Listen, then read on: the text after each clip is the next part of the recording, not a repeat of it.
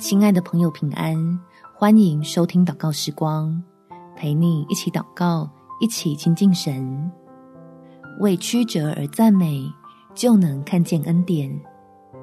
在诗篇第三十七篇第五节，当将你的事交托耶和华，并倚靠他，他就必成全。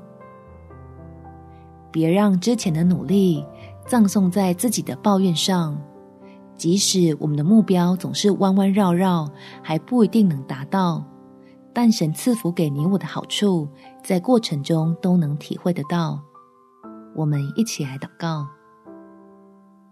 天父，虽然我不明白为什么好好的计划又被打乱，但我知道要相信你仍然掌权，你要为我成就的美事，绝不只是我所能设想的美好。所以，每当事情要超出我的预期，我就要为着变化而向你献上赞美，因为我认识你是信实的神，我的智慧和能力也都出自于你。你必恩待抱持敬畏的人，也是慈爱安慰等候你的儿女，使我所求的不单单是手中的计划顺利，更是能走进你赐福的心意。翻转所有的曲折与逆境，成为我一生蒙恩的经历。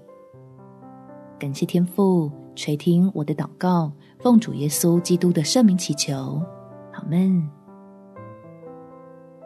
祝福你能走进神的心意里，有美好的一天。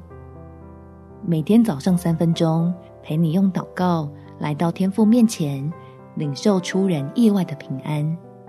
耶稣爱你。我也爱你。